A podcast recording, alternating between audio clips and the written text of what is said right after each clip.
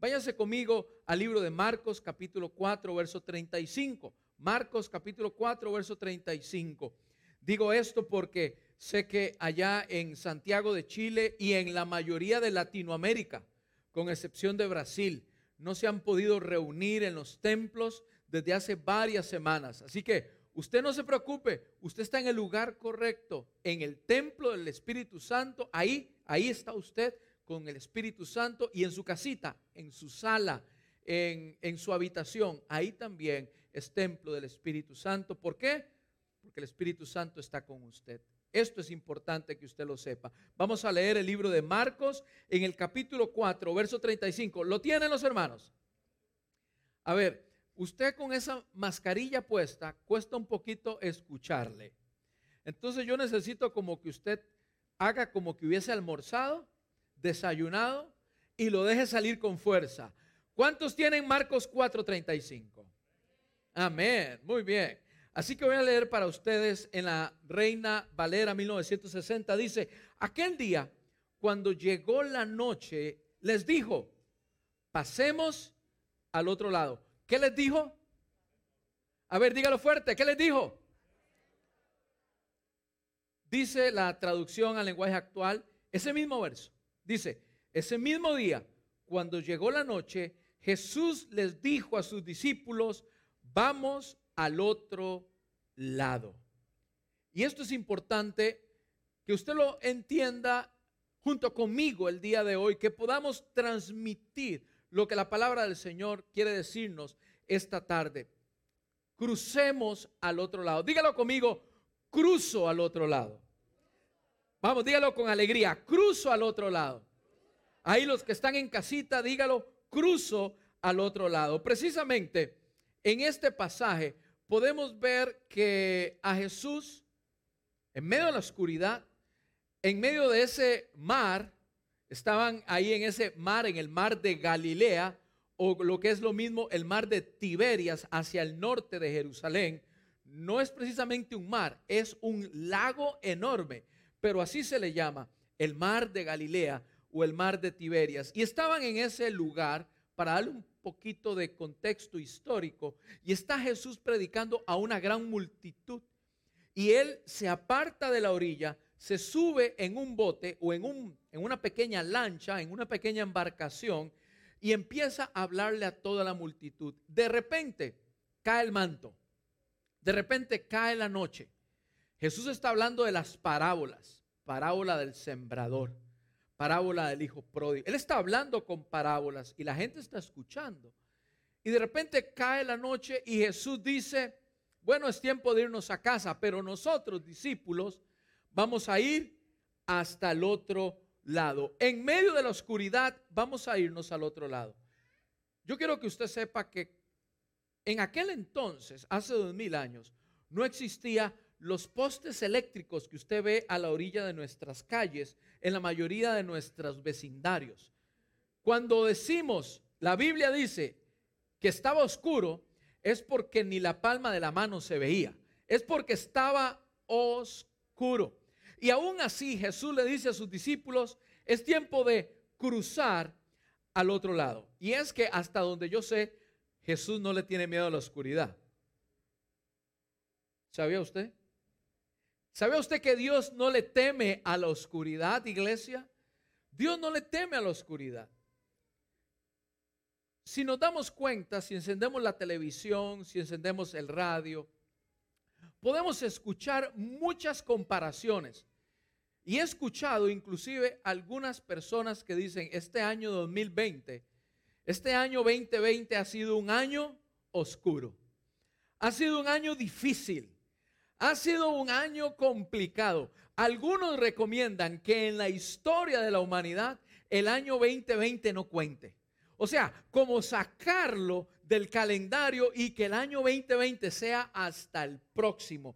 Tan oscuro que ha sido este año, tan difícil que ha sido este año. Y es que yo no sé si ustedes se han dado cuenta, pero desde enero, febrero y marzo, el primer trimestre del año, la situación ha estado complicada. Hablando de este país, la pandemia ha pegado muy fuerte y ahora no solamente en las noticias se habla de la pandemia, se habla del racismo, se habla, se habla de la desigualdad, se habla de, la, de, las crisis que hay en las calles, se habla inclusive hasta de sacar el ejército y enviarlo a las calles. Se habla inclusive de sacar la policía, desaparecerla, para que cada persona, imagínense el desorden que puede causar este caos. Y es que ha sido un año muy difícil y para muchos, y lo digo literalmente, personas que he leído, ha sido un año oscuro, un año difícil. Pero ¿cuántos saben que Dios no le teme a la oscuridad? Lo digo una vez más, ¿cuántos saben que Dios no le teme a la oscuridad? Nuestro Salvador no le teme, no le temió ni le temerá nunca a la oscuridad. Por lo tanto, tampoco le teme a la oscuridad que rodea al hermano Luis. Tampoco le teme a la oscuridad que rodea a Ernesto. Tampoco le teme a la oscuridad que rodea a Israel. Pastor, es que estoy en pecado. No, no, no me refiero a que estés en pecado.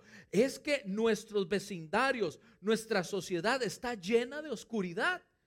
Está llena de maldad. Está llena de situaciones complicadas que generan pecado, mentira, pecado, mentira, asesinatos, suicidios, homicidios, pecado tras pecado. Vemos la oscuridad cómo se alimenta de más oscuridad. Precisamente el libro de Juan capítulo 8 verso 12 dice, yo soy la luz del mundo. El que me sigue no andará en qué? Aquí, hace falta un poco más de lectura de la palabra de Dios, sargento. A ver, voy de nuevo. Yo soy la luz del mundo. El que me sigue no andará en tinieblas. Y es que la oscuridad se genera por tinieblas. A tan densas son las tinieblas que causan oscuridad. En otras palabras, en tu alrededor puede estar súper oscuro, puede estar muy oscuro, pero cuando Jesús está en el medio de la barca, cuando Jesús sale con su luz, la luz del Espíritu Santo opaca toda oscuridad. ¿Alguien dice amén a eso? Y es que precisamente le servimos al Dios de Génesis capítulo 1, verso 1, 2 y 3. ¿Qué es lo que dice Génesis 1, verso 2, 1, 2 y 3? Precisamente habla de que la oscuridad se genera por ausencia de la luz. Oh, pastor, qué inteligente es. Bueno, lo vemos en el libro de Génesis capítulo 1. Porque no hay luz, entonces está la oscuridad. Si apagásemos las luces de este edificio, ¿qué habría en este sitio? Oscuridad. Precisamente en la antigüedad, en, el momento en que se está generando la, la conversación entre el Padre, el Hijo y el Espíritu Santo, Dios dijo con su palabra, haya luz. Y cuando hubo luz, ¿se fue qué? ¿Se disipó qué? Cuando hubo luz, se disipó la oscuridad. En otras palabras, cuando Dios habla, la oscuridad debe de huir. Escuche bien, cuando Dios habla por su palabra, la oscuridad debe de huir. En otras palabras, cuando la presencia de Dios, que está en un hijo de Dios, en otras palabras, cuando un hijo de Dios habla lleno del poder del Espíritu Santo en su vida y no dice sus propias palabras, sino que confiesa la palabra que es luz y lumbrera nuestro caminar, la oscuridad tiene que huir en el nombre del Señor. Diga conmigo la palabra huir en el nombre del Señor. Hoy estamos viviendo y el gobierno está tratando de resolver problemas raciales, problemas políticos, problemas de desigualdad, problemas de racismo, situaciones con el aborto, lo que necesitan los gobiernos, lo que, lo que necesitan las cámaras, lo que necesitan las instituciones, es precisamente un hijo de Dios ungido con la luz de Cristo que llegue hasta esos lugares donde usted y yo no hemos llegado. Pero el día de hoy estoy hablando que se está levantando, desde la semana pasada estoy hablando, que se está levantando una generación que llegará a esos lugares a disipar la oscuridad. ¿Cuántos dicen amén en el nombre del Señor? Dice la palabra en el libro de Isaías capítulo 60, levántate y resplandece porque ha venido su luz y la gloria de Jehová ha nacido sobre quién? No, sí, ah, sobre usted parece que no ha nacido la luz del Señor. Dígalo con alegría, mi hermano. Dice, levántate y resplandece porque ha nacido su luz y la gloria del Señor ha nacido sobre. Y dice, porque he aquí, muchos de nosotros terminamos el texto ahí, porque he aquí que tinieblas cubrirán la tierra y oscuridad las naciones. ¿Alguien ha visto el 2020 cómo está lleno de tinieblas? ¿Alguien ha visto las naciones de... ¿Alguien ha visto Latinoamérica? ¿Cómo está Latinoamérica en caos? Los que abrieron las fronteras o las mantienen abiertas están en caos. Y los que mantuvieron las fronteras cerradas también están en caos. Si no es un caos económico, al otro lado está el caos pandémico. Pero hay caos donde quiera. Escuche, porque he aquí, tinieblas cubrirán la tierra y oscuridad las naciones mas sobre ti, ¿cuántos reciben esa palabra esta hora? Vamos a ver cuántos reciben esa palabra esta hora. Mas sobre ti amanecerá la luz de Jehová. ¿Cuántos dicen amén a esta palabra? Y sobre ti será vista su gloria. Y no se queda ahí, dice el verso 3. Y andarán las naciones a tu luz. ¿A la luz de quién? A tu luz. A tu luz. A tu luz. A tu luz a tu luz. Las naciones, los departamentos, los lugares donde trabajas, los trabajos andarán, o sea, en otras palabras, tu negocio, ok, tu negocio, el lugar donde trabajas, el lugar donde te ganas el alimento, ¿sabes qué? Es bendecido porque tú, la presencia de Dios está en ese sitio. ¿Alguien escuchó lo que estoy diciendo? Tú eres el por qué ese lugar es bendecido. Tú eres la razón del por qué ese sitio, ese departamento es bendecido. Por eso dice, y andarán las naciones a tu luz y los reyes al resplandor de tu nacimiento. Como dije la semana pasada, hay una generación que está naciendo, hay una generación que se está levantando. Y no me refiero a una generación dividida en edades o pactada en edades, me refiero a una generación que se está levantando en el poder del Espíritu Santo, un awakening, un despertar que está ocurriendo en muchos corazones para llevar esa luz, la luz de Cristo donde quiera que Él nos lleve. ¿Alguien dice amén a esa palabra? Yo creo que esta generación la tengo enfrente el día de hoy.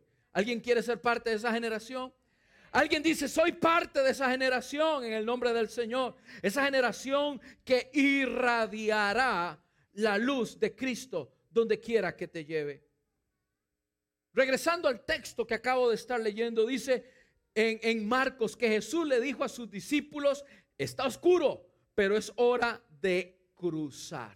Es hora de atravesar el mar y es hora de cruzar. Y precisamente la palabra que Dios pone en mi corazón es que aunque la situación está oscura, aunque el mar esté oscura, aunque el vecindario esté oscuro, aunque la pandemia esté terrible, aunque el año 2020 está oscuro, hoy es tiempo de crecer. Hoy es tiempo de cruzar. Hoy es tiempo de irse hasta la otra orilla, creerle al Señor y decir, yo y mi casa cruzaremos el día de hoy. ¿Alguien dice amén a eso?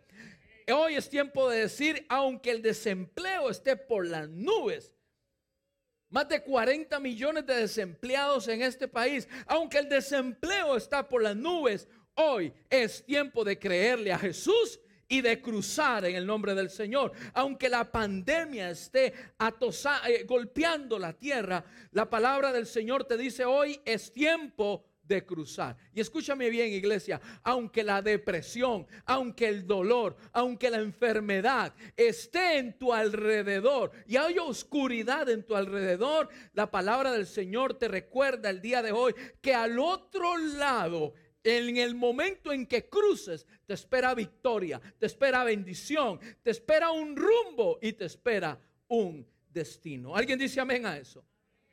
Si usted sigue leyendo conmigo, que no lo voy a hacer el día de hoy, este, esta parte lo voy a dejar para la próxima semana. el entender por qué era tan importante para Jesús, a pesar de la oscuridad, cruzar hasta el otro lado. ¿Quién estaba al otro lado esperando a Jesús? ¿Por qué era tan importante llegar hasta el otro lado? Y si usted lee la historia, se dará cuenta que Jesús cruzó hasta el otro lado, puso en riesgo la vida de sus discípulos por una persona. No por una multitud como la que tenía al frente, solamente por una persona. Querida iglesia, el día de hoy tenemos que entender que cuando usted se decide a cruzar, queridos hermanos allá en Santiago, cuando nos decidimos a cruzar, es porque al otro lado el Señor nos está motivando a alcanzar nuestra victoria, nuestro propósito, Cosas inexplicables y sobrenaturales nos esperan al otro lado. Precisamente es caminar por fe y accesar a tu sanidad, accesar a tu limpieza de mente. Escúcheme bien, hay personas que le echan la culpa al enemigo aquí por todo. Allá en Santiago hay personas que le echan la culpa al enemigo por todo y el enemigo no tiene nada que ver. ¿Quiere que le, quiere que le diga algo? El enemigo no necesita tocar su cuerpo. El, enemigo no necesita traer cáncer, traer maldición a tu cuerpo. Con que usted le deje un pedacito de su mente abierta al enemigo, el enemigo se rasca las manos y dice, aquí voy con todo. Un pequeño espacio. Porque muchas veces estamos diciendo es que el enemigo y es que esto y es que lo otro, pero no nos damos cuenta cronológicamente que todo empezó con un pequeño espacio que le dejamos al enemigo. Hay personas que salen de su casa como si no pasara nada. Hay personas que se levantan, estamos en medio de una pandemia, estamos en medio de crisis, en medio de situación. Digo, la sociedad está en crisis, no la iglesia. La iglesia nunca ha estado en crisis. ¿Por qué? Porque la cabeza de la iglesia es Jesucristo. Hello. La cabeza de la iglesia de Jesucristo. La iglesia no está en crisis. Al contrario, de aquí se levanta una iglesia más poderosa, más en victoria. Una iglesia que sabe cruzar. Pero hay personas que se levantan y, salen a la calle sin ni siquiera darle gracias a Dios por un nuevo día. ¿Qué clase de cristianismo están jugando las personas? Esos son los que yo llamo los cristinos. Esos no son cristianos, esos son cristinos o cristinas. Esos no son cristianos.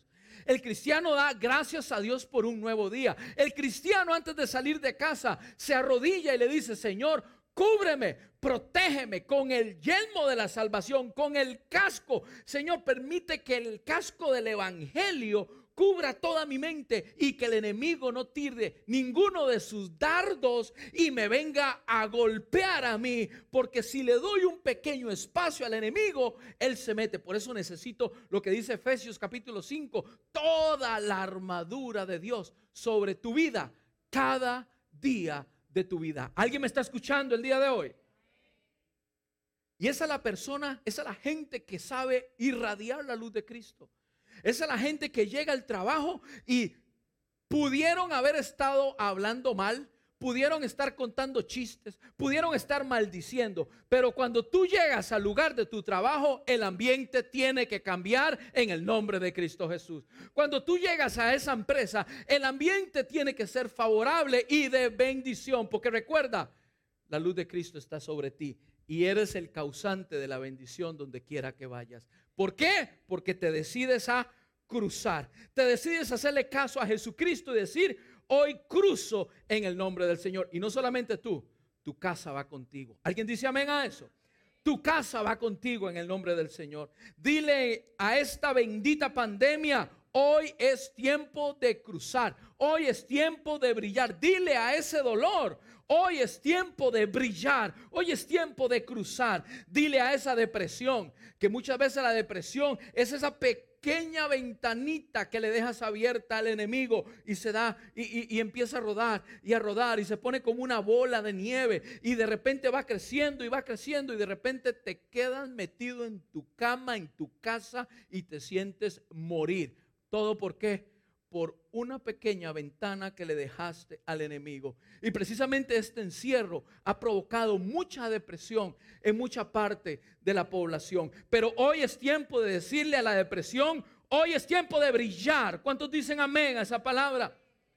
Esas personas que en estas últimas semanas han sentido ataques en sus cuerpos. Esas personas que en las últimas semanas se han sentido oprimidos. Que el enemigo vino a robarles la paz. Hoy es tiempo de que tú te levantes y que te pongas en camino y que digas por fe, hoy cruzo al otro lado, porque me está esperando la presencia de Dios con su propósito, con su llenura, y hoy empiezo a dar pasos de fe en el nombre del Señor. ¿Alguien dice amén a eso?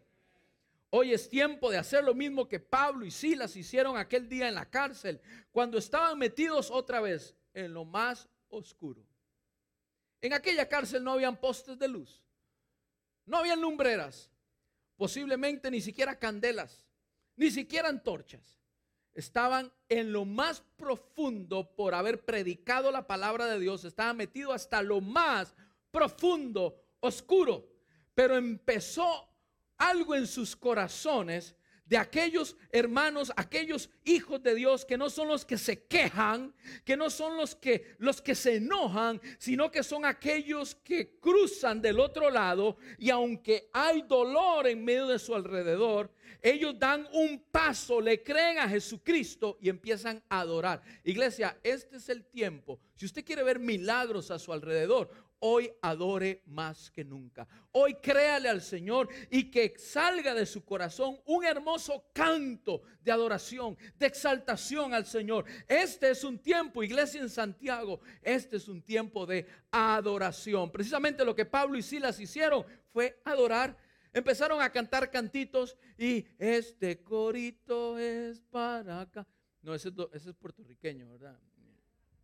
Ellos no eran puertorriqueños. Bueno, ellos empezaron a adorar al Señor. Y cuando empezaron a adorar al Señor, empezaron a creerle y cruzar del otro lado de su condición actual. Y es que eso es lo que hace cuando cruzamos al otro lado. Negamos nuestra condición actual por ver nuestra condición futura, la condición de reino, la condición de poder, la condición de propósito el día de hoy. Hoy hay un despertar, hoy hay una generación, hoy hay un awakening, hoy hay una liberación, hoy hay un avivamiento. ¿Sabes por qué? Porque tú decides cruzar al otro lado y recibir tu liberación en tu mente, tu liberación en tu enfermedad, tu liberación, en lo que está cautivando tu vida. Hoy es tiempo de victoria. ¿Alguien dice amén a eso? Al otro lado te espera la tierra prometida, las promesas de Dios. No te quedes estancado, no te quedes quejándote. ¿Cuántos han reclamado al Señor? Señor, pero ¿por qué este año? Señor, pero ¿por qué el trabajo? Señor, ¿por qué el jefe? Señor, ¿por qué esta situación? Hoy es tiempo de dejar de quejarse y caminar hacia el otro lado. Al otro lado de tu tristeza temporal hay una victoria permanente. ¿Alguien escuchó eso?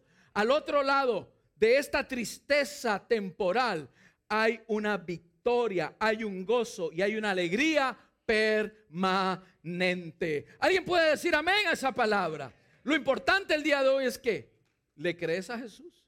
Si Él te dice, ven conmigo, cruza conmigo ¿Le crees a Jesús? Sabiendo que en el mar, que está oscuro, estamos en medio de la tempestad. Puede ser que en el medio del mar se genere otra tempestad.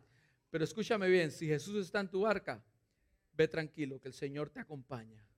Ve con, ve, con Cristo, Él está a tu favor. ¿Te atreves, a ¿Te atreves a creerle a Cristo? En otras palabras, Jesús te dice el día de hoy, ¿te atreves a ir conmigo? Dile a tu dolor, yo y mi casa serviremos al Señor. ¿Te atreves a ir conmigo? Dile a la tormenta, yo y mi casa serviremos al Señor. ¿Te atreves a ir conmigo? Te dice Jesús. Dile a la situación que te rodea, negativa, yo y mi casa cruzaremos. Yo y mi casa nos veremos en otro en el otro lado, en la nueva temporada, en el nuevo destino, en el destino de propósito yo y mi casa cruzaremos. En medio de la oscuridad, en medio de la oscuridad, en medio de la pandemia, crecerás en medio de esta oscuridad.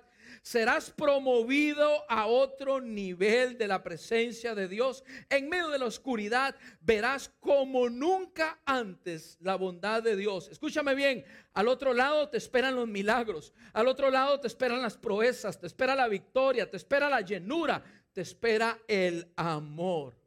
Al otro lado. Y es precisamente lo que le falta a este mundo, amor.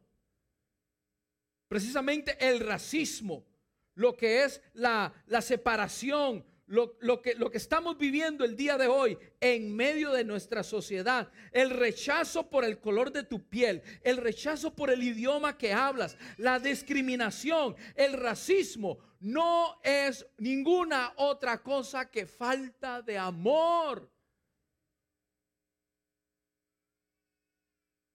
Primer mandamiento, amarás al Señor tu Dios con todo tu corazón, con toda tu mente con toda tu fe. ¿Y a quién? ¿Y a quién? ¿Será que mi prójimo son los morenitos? No lo escucho. ¿Será que mi prójimo serán los chinos? ¿Será que mi prójimo serán los americanos? Mi prójimo lo tiene usted a su lado, mírelo. Hoy se bañó por dicha. No le puedo ver la sonrisa colgate porque tiene la boca tapada. Pero su prójimo es precisamente todo aquel que está a su lado. ¿Por qué son los saqueos? ¿Por qué son las destrucciones de edificios? ¿Por qué? Porque no respetamos ni amamos al prójimo. ¿Y cómo vamos a respetar y amar al prójimo como a mí mismo si ni siquiera amo a Dios? No tengo temor de Dios. Por eso hoy el mundo necesita más que nunca gente como usted, capacitada, llena de la luz de Cristo para llegar a esos lugares y llegar con el amor de Dios y mostrar lo que es un verdadero cristianismo a todo lugar donde Dios le lleve. Hoy los gobiernos están tratando de resolver la situación. Escúcheme bien, los gobiernos no lograrán nada. Están pensando diluir la policía no lograrán nada. El único que puede resolver esto se llama Jesucristo. Y eso es Jesucristo obrando a través suyo, llegando a los lugares de influencia para que la luz de Cristo entre. ¿Alguien puede decir amén a eso? Póngase de pie en esta hora. Dice el libro de Romanos capítulo 8, verso 18. Vamos juntos. Dice el libro de Romanos capítulo 8, 18. Dice, pues tengo por cierto Escuche bien lo que dice Romanos 8, 18. Pues tengo por cierto, dice, que las aflicciones del tiempo 2020. Bueno, Pablo dice el tiempo presente. ¿Cuántos están viviendo el 2020? Entonces puedo decir que aquí dice 2020. Dice, pues tengo por cierto que las aflicciones del tiempo 2020 no son comparables. Escúcheme bien, Dígalo conmigo, vamos, dígalo conmigo eh, eh, con alegría. Dígalo conmigo, léalo conmigo. Dice así, pues tengo por cierto, dígalo, que las aflicciones de este año, no, como cinco, están como cinco, no, no, no, vamos todos juntos, vamos todos juntos, dígalo conmigo, pues tengo por cierto que las aflicciones de este año no son comparables. Diga conmigo, no son comparables con la gloria venidera que nosotros veremos manifestada en el nombre del Señor. ¿Alguien dice amén? Lo que usted necesita el día de hoy es cruzar. Cruzar en medio de la situación, cruzar en medio del desempleo, cruzar en medio de la crisis. Hoy usted tiene que levantarse por fe y cruzar. Porque según Pablo, lo que está ocurriendo el día de hoy no se compara con nada a la gloria venidera que Dios ha depositado en cada uno de ustedes. ¿Alguien dice amén a eso? ¿Alguien dice amén a eso? Por eso el día de hoy, di conmigo, digamos todos juntos, yo y mi casa cruzaremos. Dígalo con alegría, yo y mi casa cruzaremos. Lo que te cueste, di, yo y mi casa cruzaremos. Yo y mi casa cantaremos. Yo y mi casa adoraremos. Yo y mi casa celebraremos lo que Dios ha hecho